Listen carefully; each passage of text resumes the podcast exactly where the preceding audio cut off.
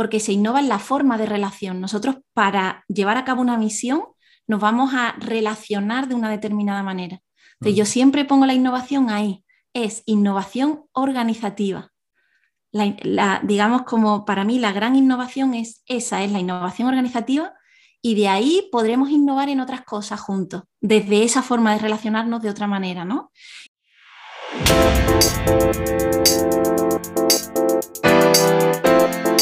Música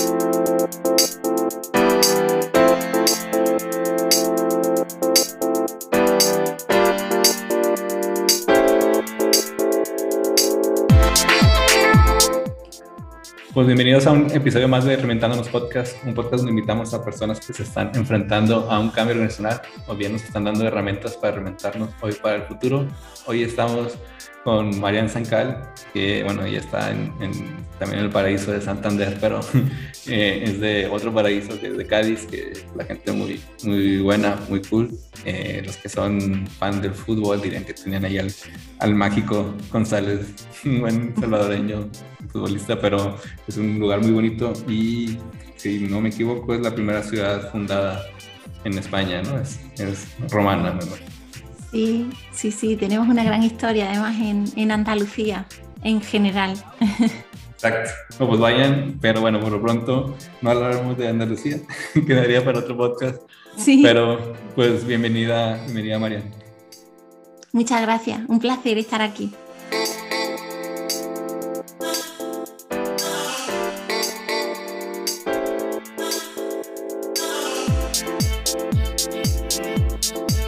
Gracias, pues, pues comenzamos con un check-in round y como veo que es una chica que viaja mucho, eh, pues no sé, ¿cómo te gusta a ti?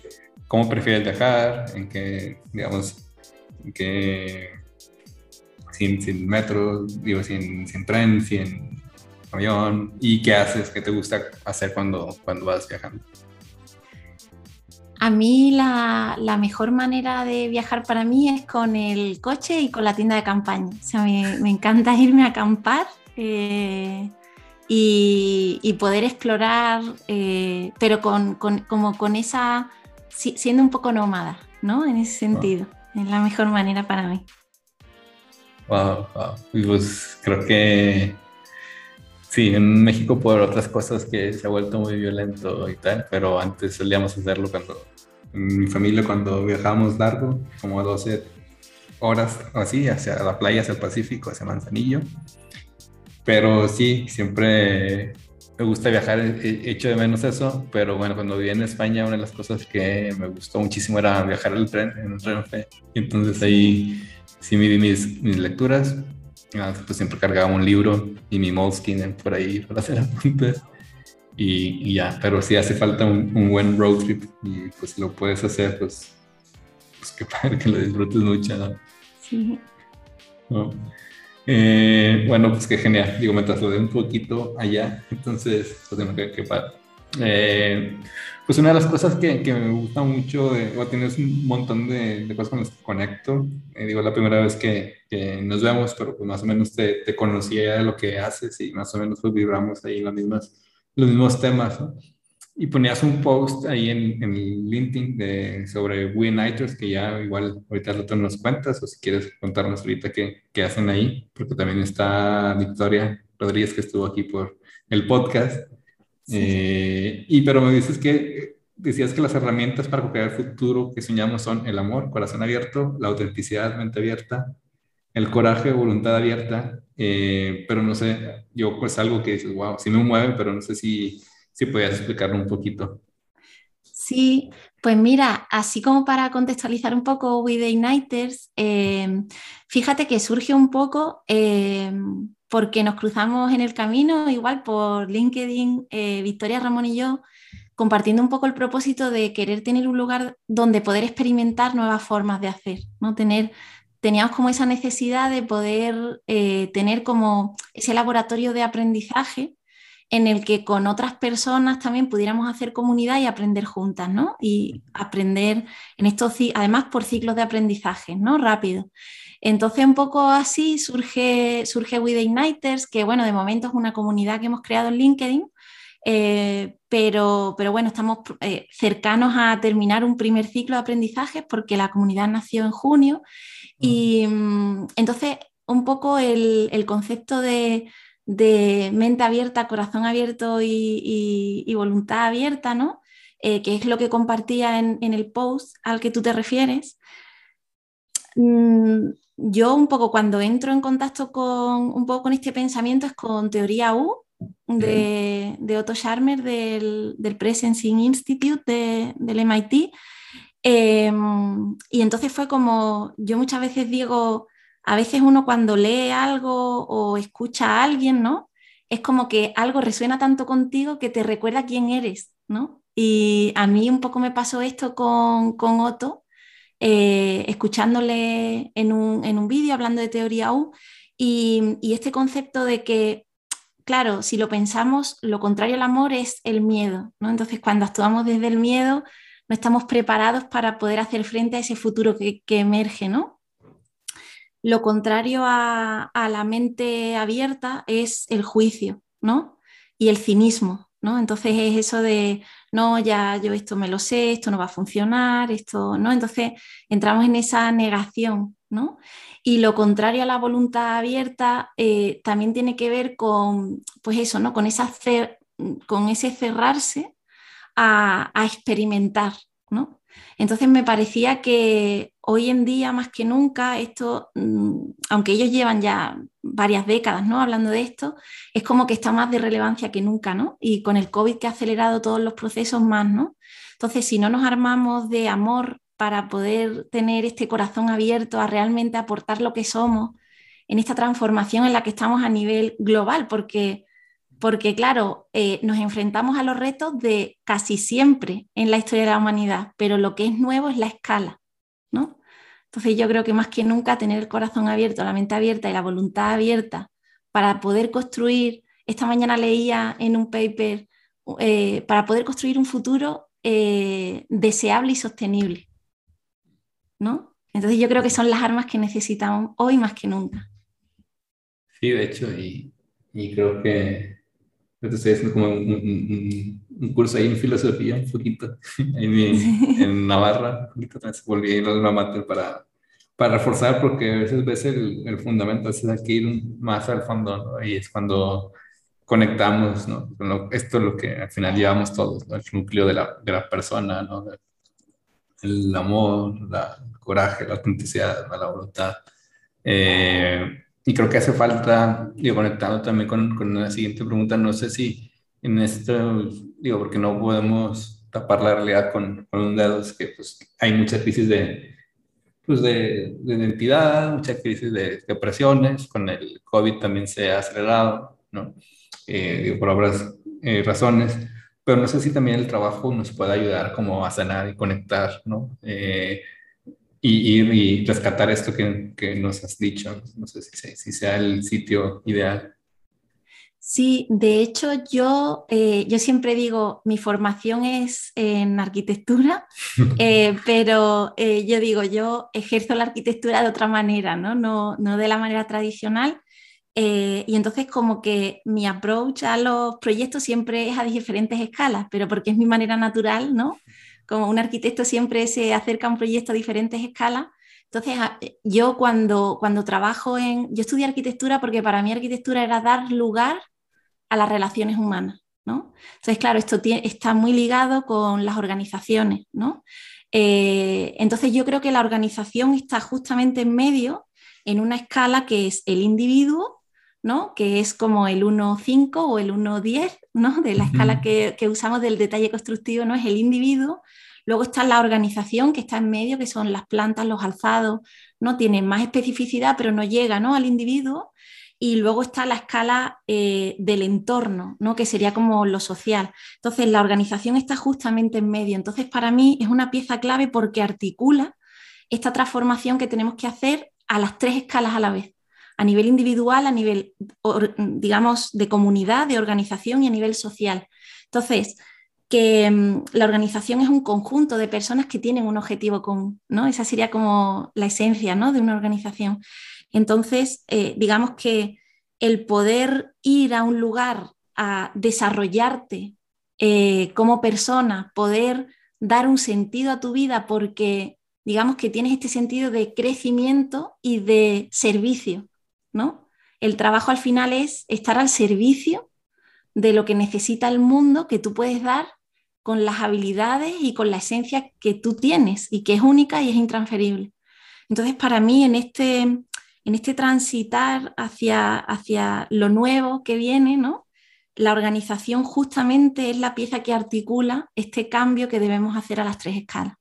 Entonces, fundamental para mí, eh, la organización dota de sentir, si, si somos capaces de, trabajar con ese propósito común, de relacionarnos desde otro lugar interno, ¿no? diferente al que lo hacemos ahora, estas que, hablaremos ¿no? de las organizaciones TIL o la autogestión o estas nuevas formas de relación que hacen que podamos aportar lo mejor de cada uno, eh, la organización al final es una plataforma para que tú puedas estar al servicio y aportar ese valor que tú has venido a aportar al mundo.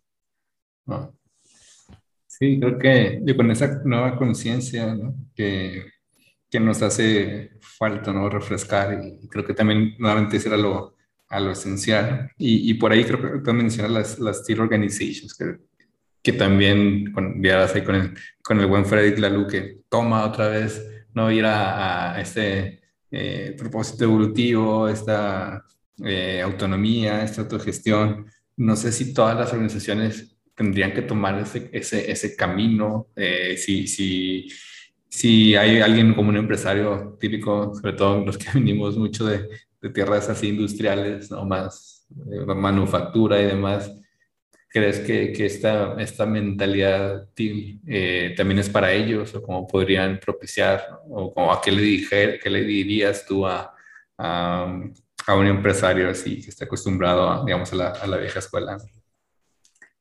Hombre, yo pienso que, mm, que en el fondo, mm, digamos que, a ver, la, digamos el paradigma TIL, ¿no? que un poco nos propone la luz, pero que ya viene de, de mucho tiempo atrás, eh, ¿no? En los años 60 ya teníamos ¿no? toda la de MacGregor, la teoría X y la teoría U, los conjuntos de creencias que dan lugar a un tipo de relación. Eh, realmente el paradigma TIL es un poco como ese conjunto de cosas ¿no? que están ahí, que que van a formar parte de esta evolución natural hacia la que vamos a tender ir, ¿no? Pero yo lo que veo también un poco porque estamos, eh, estamos en un momento de, disrupción, ¿no? En el que se está dando un cambio, ¿no? Estamos en ese cambio de, paradigma, cambio de era, cambio, un cambio, ¿no? Al fin y al cabo, y mm, hay mucho ruido. Entonces, normalmente, o por lo menos yo lo que me encuentro es que cuando hablamos de TIL, intentamos oponerlo al, digamos, a la forma tradicional de llevar la empresa, ¿no? Y yo creo que eso es un error porque el TIL, el TIL lo que hace es, mm, digamos que lo, trasciende, no es, al final yo creo que no hay que ser puristas en cuanto a, oye, esta empresa es TIL porque cumple estos requisitos, mm. no, eso sigue siendo muy de la vieja escuela, ¿no? Es decir, para mí TIL es un camino. Entonces, TIL significa volver a la esencia volver a lo que somos. De hecho, eh, cuando hablamos de nuevos modelos organizativos, realmente es como nuevos estilos de relación, ¿no? Y para mí el TIL tiene que ver con recuperar nuestra naturaleza más humana, ¿no? Es quitar todas esas capas de complejidad que nos hemos puesto, esas capas de ego que nos llevan todo el rato a buscar fuera realmente lo que llevamos dentro como seres humanos, ¿no? La innovación viene de dentro, nunca está fuera. Entonces, para mí TIL es un camino de aprendizaje y de evolución. Simplemente eso. Entonces, no es ni, oye, nos convertimos a ti ¿no? de la noche a la mañana, o es lo contrario al paradigma actual. No es lo contrario, sino que lo trasciende, ¿no? Es como aprende de eso, ¿no? Y es capaz de evolucionar, igual que en el crecimiento personal uno tiene diferentes etapas, ¿no? Y uno puede estar eh, pues en unos años más metidos en algo, entonces le sucede algo y entonces digamos que trasciende ¿no? eso pero eso ha tenido que formar parte del camino para poder crecer. Entonces, para mí, eh, un poco es esa sensación de crecimiento y de evolución y el TIL es, ese camino de evolución. Me gusta cómo, cómo lo pones, no así como la persona está en movimiento y actualizándose también, la organización está, está en movimiento, ¿no? Eh, y a veces... Eh, pues sí, de hecho, la realidad nunca, aunque sí podemos poner estrategia de futuros y demás, pero no nos podemos eh, predecir cómo va a ir esa, esa evolución. ¿no? Y creo que ahí hay que poner como también la, la calma, ¿no? como esto que, que, nos dice, bueno, en el camino se irá, se irá viendo, se va, nos iremos adaptando, iremos sabiendo, ¿no? Cuando tenga que ser, eh, hacia, hacia dónde vamos, ¿no? Eh, y en ese sentido creo que pues, a mí me gustó mucho tu, tu metodología que compartes ahí en tu, tu página, para que busque, como que ya poneremos, pero, pero es marianzencal.com, muy fácil. Eh, y bueno, divides tu metodología en esto de volver a la raíz, ¿no? Me gustó mucho. Eh, como que volver ahí a, a, nacer, ¿no? Que vives en propósito, en misión eh, y en visión, ¿no? Esta parte de se comparte, se innova, se gestiona, ¿no? No sé si eso me hizo muy interesante, no sé si podrías explicar, ¿no? La, tu metodología. Sí, eh, yo digamos que, bueno, yo, eh, aunque estudié arquitectura, ¿no? que ya lo he comentado, realmente mi carrera profesional ha estado bastante ligada siempre con el emprendimiento y, y con, y con ser empresaria, ¿no? Entonces yo misma he pasado por diferentes etapas, ¿no? Eh, entonces eh, yo me daba cuenta, ¿no? De que estamos como en un aluvión de metodologías, modas, eh, ¿no? Formas de planificar, de, de innovar, de todo tiene una metodología rimbombante, ¿no? Con, entonces yo me daba cuenta, ¿no? A veces, eh, para mí, como digo, ¿no? Este camino del TIL, ¿no? Este camino de evolución, para mí tiene mucho de acallar, de acallar y de, y de digamos, dejar de buscar fuera, indagar dentro en todo el know-how que tiene la organización, en todo lo que es la organización con las personas que la conforman, cuál es el camino a seguir, ¿no? Entonces, volver a, a la raíz para mí significa, vamos a, a callar ese ruido, vamos a trabajar el propósito que el propósito siempre es compartido, porque si una persona, una persona no va a, luchar por aquello en lo que no cree, por eso el propósito es tan importante que sea compartido. Y ahora luego hago un matiz. Luego viene la parte de la misión, que ahí digo, ahí se innova, porque se innova en la forma de relación. Nosotros para llevar a cabo una misión nos vamos a relacionar de una determinada manera. Entonces, yo siempre pongo la innovación ahí, es innovación organizativa la, digamos como para mí la gran innovación es esa, es la innovación organizativa y de ahí podremos innovar en otras cosas juntos, desde esa forma de relacionarnos de otra manera, ¿no? Y luego viene la visión que dijo, se gestiona, porque para mm. mí lo que, lo que se gestiona, digamos, son las, eh, las tareas, las actividades, los procesos que se llevan a cabo en el día a día en la organización para pasar del propósito a la visión. Para mí eso es gestionar el impacto. Entonces, también es como quitar, eh, yo formé parte aquí en España con una startup que tuve anteriormente eh, del ecosistema del de, emprendimiento de impacto y tal, y también que, está muy relacionado con em, la nueva economía, ¿no? Y este tipo de cosas, y, y de repente también me daba cuenta que se caía mucho como en este ser una tribu, querer mm. diferenciarse mucho del otro, ¿no? Entonces hay empresas que tienen impacto y empresas que no.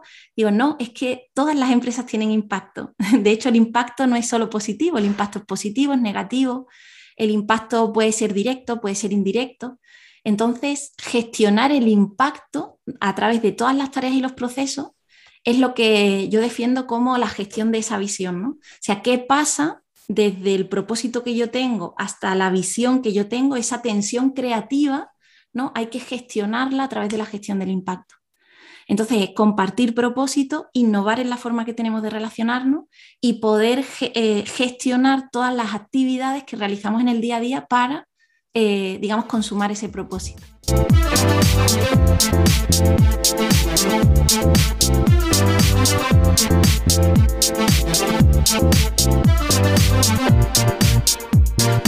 Me gusta mucho, tiene mucha, mucha coherencia, digo, al final eh, nosotros hemos parecido también en ese, en ese sentido. Eh, y sí, sí me gusta, de nuevo, como eh, al, al, final digo, ese propósito, como siempre decimos, es, algo, una necesidad en concreto para una persona en concreto, ¿no? Eh, digo, por lo que nació esa organización, ¿no? Toda organización nace por algo, ¿no? Y al final, bueno, como dices, ¿cómo, cómo es que ahora entendemos eso, o sea, como que sí mete la innovación en la relación, que es esto lo que, digo, me hace mucha coherencia con lo que claro. vienes diciendo acá. El matiz que quería hacer sobre el propósito, que, que últimamente, ¿verdad? Que le, le, estoy como haciendo mucho hincapié ahí, es eh, el propósito no tiene que ser heroico, ni tampoco el propósito tiene que ser, ¿no? Porque hablamos del propósito y parece que, y, y te quiero decir que a veces el propósito, como el propósito evoluciona, lo normal es que a lo largo de la historia de la organización haya momentos de mucha confusión en torno al propósito. Entonces, no pasa nada si no se tiene esa claridad, eh, digamos, de, tengo este propósito o, tenemos este gran propósito tan heroico, ¿no? O yo creo que el tilde de hecho quita mucho heroicismo a, a todo, ¿no? Entonces, es como decir, no pasa nada, podemos, en la gestión del impacto que yo propongo, lo que, lo que yo propongo son ciclos de aprendizaje. Es decir, yo trabajo desde un propósito, desde la claridad que yo pueda tener en ese momento del propósito y de la visión, pero digamos, eh, tomándome el tiempo de reflexión sobre ello. Entonces ahí empezaré un ciclo de aprendizaje que es esta gestión del impacto.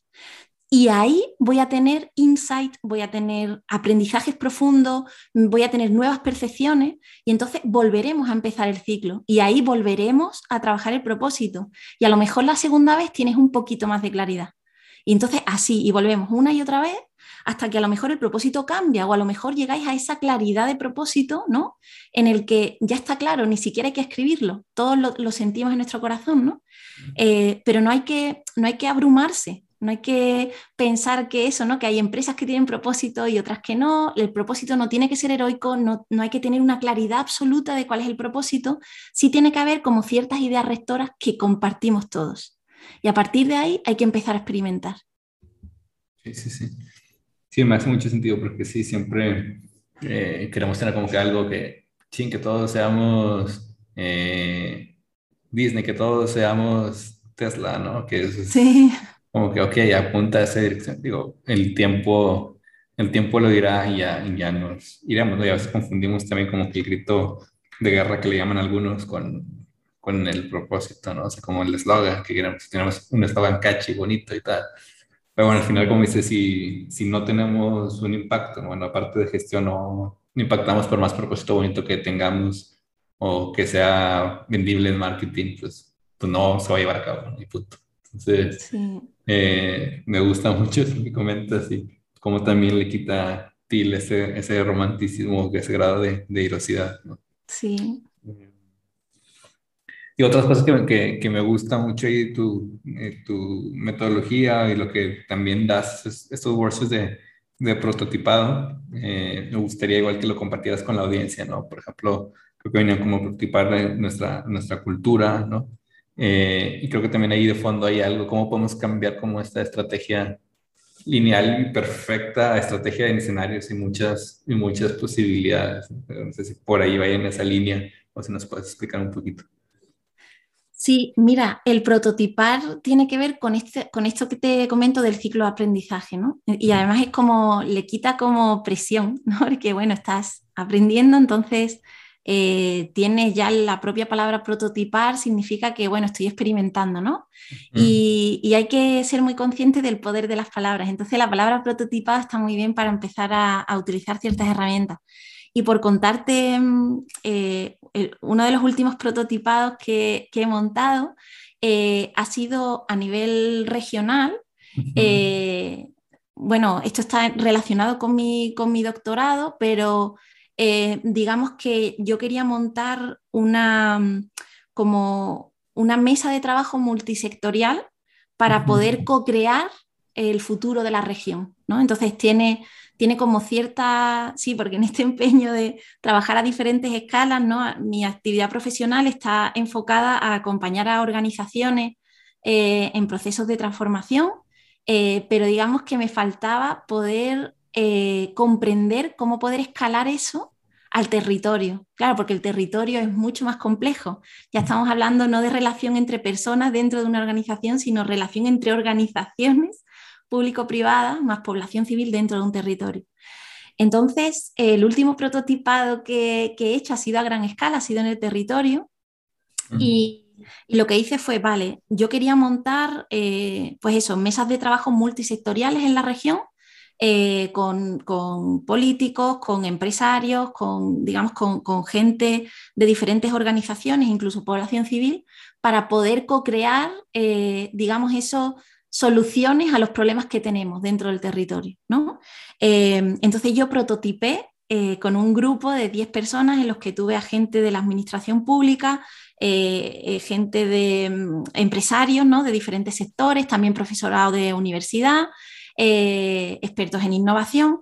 Entonces hicimos un prototipado de ver, oye, un poco esto como, cuáles son, digamos, esos esas cosas esenciales de base, esos cimientos que hay que construir para que esto funcione. Entonces prototipamos la construcción de espacios de confianza. Entonces, que tiene mucho que ver con la cultura, ¿no? Entonces es como cómo se prototipa un espacio de confianza. Claro, yo me sentía súper arquitecta, ¿no? Porque es como, bueno, construyo espacios, no son físicos, ¿no? No son tangibles, pero es un intangible y, creo que, que realmente es como la raíz de todo, ¿no? El espacio de confianza.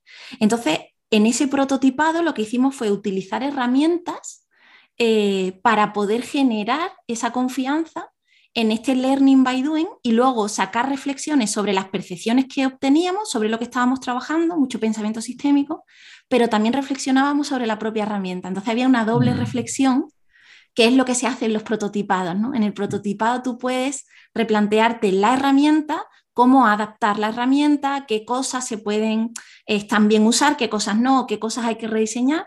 Y aparte también reflexiona sobre, eh, digamos, los insights eh, propiamente del problema que estás tratando, ¿no? Entonces es muy interesante cómo luego al final, digamos que concluimos, ¿no? El, oye, hemos sido capaces de construir este espacio de confianza, cómo medir lo intangible, ¿no? que también es uno de mis temas favoritos, porque yo creo que en este nuevo paradigma la cosa va mucho más de medir lo intangible que lo tangible, ¿no? Y el prototipar para mí tiene como ese punto, primero te quita como esa presión de que tiene que, ¿no? De, como en este paradigma tradicional de que es como o lo haces bien o lo haces mal. Entonces el prototipado te quita eso, te abre la experimentación y luego te permite esta doble reflexión sobre la herramienta para poder adaptar y sobre los resultados en sí. Entonces se puede prototipar la cultura, se puede prototipar un espacio de confianza. Sí, me gustó, porque ya lo llevas a, otro, a otra escala, ¿no? Y uno podría pensar también para los que igual no, no, no confían tanto, todavía no se sueltan del todo en la parte del prototipado. Dije, bueno, esto incluso, como dices, podemos sumar a distintos agentes, ¿no? De cambio, incluso llevar una, a un sector público, ¿no? A que, a que efectivamente a unir y ahí, digamos, pues empezar a prototipar ese espacio de confianza, ¿no? Y, eh, y al final creo que, que, que, al final la vida es un prototipo, ¿no? Siempre vamos corrigiendo y, y, probando. Digo, es la, es la, mejor manera de darse cuenta si, si funciona o no funciona. Y una de las cosas interesantes del prototipado de este espacio de confianza ha sido que nos hemos dado cuenta de que a través de este prototipado todos hemos abierto la mente, abierto el corazón y abierto la voluntad. Entonces ha sido muy bonito porque de repente es como la confianza es la piedra angular de todo lo demás si no hay espacio de confianza no se va a dar nada de lo, nada de lo otro, ¿no? Y ha sido muy bonito ver cómo eh, al final en esta co-creación las personas que venían de parte de la administración pública han entendido por primera vez cosas del sector privado y cómo los del sector privado por primera vez han entendido ciertas cosas de, la administración pública. Entonces, este quitarnos puntos ciegos para poder co-crear también es un punto angular. Ah, pues sí, hace, digo, esto, esto, este mindset creo que hay que llevarlo a, a las organizaciones. Digo, algunas por lo llevan mal que bien, otras eh, ahí están, ¿no? Pero me parece que, que, también es trabajar también un poco más relajado, también en un tipo más realista, ¿no? Más, bueno, pues es que, que nadie se, eh, se ponga nervioso en el sentido de que, bueno, esto se puede cambiar, ¿no? No, no hay una estrategia eh, definida del todo, ¿no? Eh, porque ya vemos a veces que, que, hay una estrategia lineal y, y, al final no funciona porque queremos anticiparnos a la realidad, ¿no? O sea, queremos ni siquiera vivir a la realidad todavía, sino decir, bueno, esto es lo que va a pasar, cuando y no, no sabemos si va a pasar. eh, pero es una cosa ahí muy media, eh, digo, hasta que ya lo vives, ¿no? Y digas, ok, sí, sí, se puede cambiar esto, podemos pivotear aquí, adaptarte aquí o allá, Eh, creo que la vida también es más fácil de esa manera. Total. Eh, otro lado, digo, que, que, me gusta mucho es tu perfil, ¿no? Ese es perfil Polymath o perfil de, que está genial. Eh, identifico mucho porque, digo, pues desde Polymath lo tratamos de promover y, y también acá, pues, también soy abogado, entonces ya no ejerzo el derecho, pero bueno, tu arquitecta, has sido músico, entiendo. Eh, has hecho un, estás haciendo un doctorado en ciencias jurídicas y empresariales. Sí. Basada en Chile. No sé cómo llevas esto a la práctica, ¿no? ¿Cómo le puedes decir a las personas que igual que, que apuestan mucho por la especialización o este famoso dicho eh, castellano, ¿no? El que abarca mucho poco aprieta, ¿no? O, mm. o es mentira, o cómo, cómo lo has vivido tú. Pues yo pienso que, mm, que, estamos en un momento histórico en el que necesitamos mucha más amplitud que profundidad, ¿no? Eso, eso es lo primero. De hecho, en el doctorado, por lo menos aquí en Europa, las directrices europeas van por ahí. O sea, el doctorado ya va por estudios multidisciplinares. Porque, claro, nos hemos dado, lo, lo que ocurre es que la realidad es un sistema complejo y en un sistema complejo tú no puedes aislar un eslabón de la cadena sin tener en cuenta cómo afecta todas las interconexiones que, que tiene, ¿no? Entonces, claro, la, digamos la hiperespecialización nos ha traído muchas cosas buenas, hemos profundizado muchísimo en, en, muchos ámbitos del conocimiento y eso nos ha dado, digamos, mucho avance ¿no? en ciertas materias. Pero digamos que ya estamos en un punto en el que la multidisciplinaridad es súper necesaria para hacer frente a los retos que nos enfrentamos, ¿no? Y, y, claro, esto, esto cuesta, porque venimos ¿no? en esta tradición de, de, la, no solo de la hiperespecialización, sino de esta estructura departamental en la que en cada departamento todo el mundo tiene el mismo perfil, con la misma carrera, ¿no? Con, digamos, los mismos estudios, entonces piensa igual, ¿no? Y, y eso es un grave problema, ¿no? También yo creo que con el COVID se ha puesto de manifiesto, porque esta estructura departamental no solamente la tienen nuestras organizaciones, la ONU funciona de manera departamental, ¿no? Entonces, quiero decir que al final ha estado todo el rato el debate, ¿no? De si, eh, de si, de si, digamos, era, era incluso a nivel internacional, ¿no? Era o la salud o la, o la economía, ¿no? Y yo decía, joder, pues, vamos, yo y digo, muchísima gente, ¿no? Pensamos que que quizás hay que ponerse a pensar de manera transversal, ¿no? de una manera apostando más fuerte, no, no solamente desde los hilos de, los de conocimiento, que nos hacen tener perspectivas muy sesgadas ¿no? de, de, la, de, la, complejidad que tiene la realidad. Entonces, ¿cómo lo llevo a cabo yo? También hay mucha confusión en cuanto a decir, jo, pues hace muchas cosas como es una persona muy dispersa. Y yo digo, bueno, realmente no tiene por qué. Yo es verdad que yo estudié la carrera de piano, Luego estudié arquitectura, mi máster fue en arquitectura, luego ejercí de arquitecto tradicional, digamos, y di clases en la universidad, eh, pero enseguida empecé con proyectos personales a emprender y a montar mi, mis propias empresas. He tenido una empresa en neurociencia, por ejemplo, nada que ver con la arquitectura ni con la música. Bueno, con la música un poco sí, porque era, era una empresa de I más de que, que era el era, hacíamos la innovación de, de, la línea de investigación de la neurociencia de la música. Entonces, bueno, por ahí un poco era el link.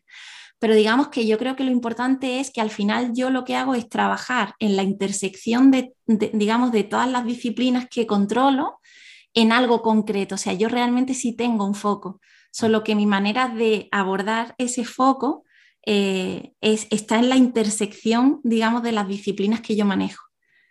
Em, entonces no, no es abarcar mucho y apretar poco, eh, sino que yo más bien creo que, bueno, digamos que desde mi perspectiva, que es un poco más multi, ¿no? Porque como que he estudiado diferentes cosas y, y tengo como diferentes perspectivas quizá, digamos que a, me aproximo, ¿no? Con, con, mirada de arquitecto a, a cómo podemos, mm, digamos, mejorar las relaciones entre los seres humanos para generar lo que decíamos al principio, ese futuro deseable y sostenible que en el fondo yo creo que todos o casi todos los que estamos en este planeta anhelamos, ¿no?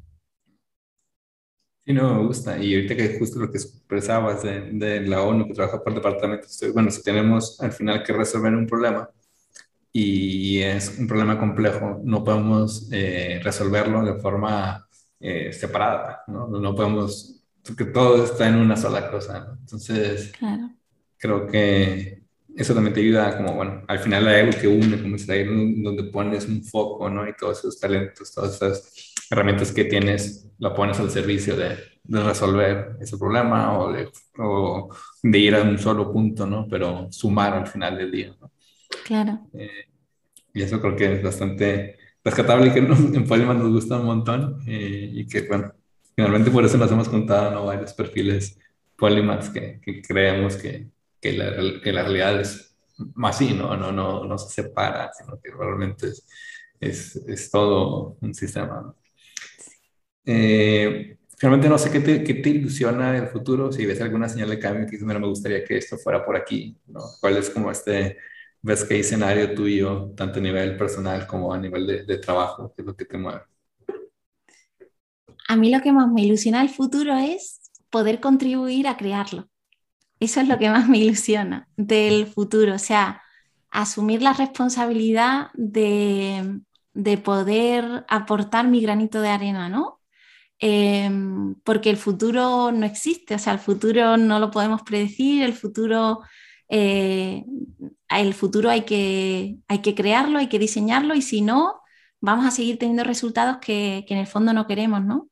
Entonces me ilusiona poder asumir esa responsabilidad individual de poder aportar en esta co-creación, porque eso también es importante, ¿no? O lo hacemos entre todos eh, o realmente va a ser muy difícil, ¿no? Entonces yo te diría que lo que más me ilusiona es eso, poder crearlo. Ah, sí, pues ojalá, digo, y creo que afortunadamente también esta pandemia nos ha unido en el contexto y, hecho ver los problemas, digo, cada, cada, región y cada país tiene sus problemas, problemas globales juntos en los que sí podemos actuar, ¿no? Y que, bueno, alrededor del mundo, y creo que este podcast también es algo así, pues junta a personas que, que estamos tratando de, de hacerlo mejor, ¿no? Con, con ese conocimiento que tienen, con esa diversidad que tienen y con esa experiencia que, que han tenido distinta, pero creo que hay algo más grande ahí que de nosotros y que, sin embargo que queremos nosotros atacarlo juntos. Entonces, creo que sí hay mucho de donde, digamos así que de dónde, de dónde rascar y de dónde qué hacer, ¿no? Eh, las cosas ya empezar, empezar a hacer, que creo que ya hemos empezado a hacer. Sí. Pero, pero bueno, creo que, que ha sido una práctica muy, muy interesante, muy bonita y, nada, gracias por, por, por sumarte a, a Reventándonos. Muchas gracias a ti por invitarme, ha sido de verdad un placer. No, pues muchas gracias. Pues Reventándonos Podcast es dirigido por un servidor Luis Salas y producido por Polymath, una red de consultores que acompañamos a las organizaciones de su cambio organizacional y las preparamos para el futuro. Pues nada, pues voy a reventar algo y que estén, que estén muy bien. Gracias. Gracias, María. Gracias a ti.